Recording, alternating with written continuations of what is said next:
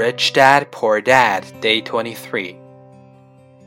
I've been a little cruel today, said Rich Dad, but I want you to always remember this talk. I want you to always think of Mrs. Martin, and I want you to always remember that donkey.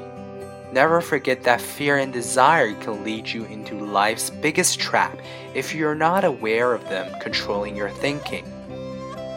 To spend your life living in fear, never exploring your dreams, is cruel.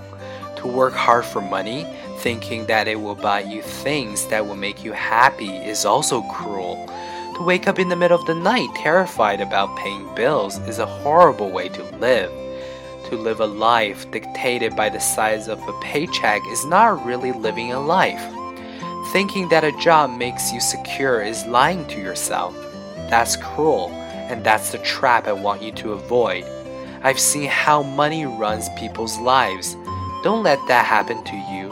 Please don't let money run your life.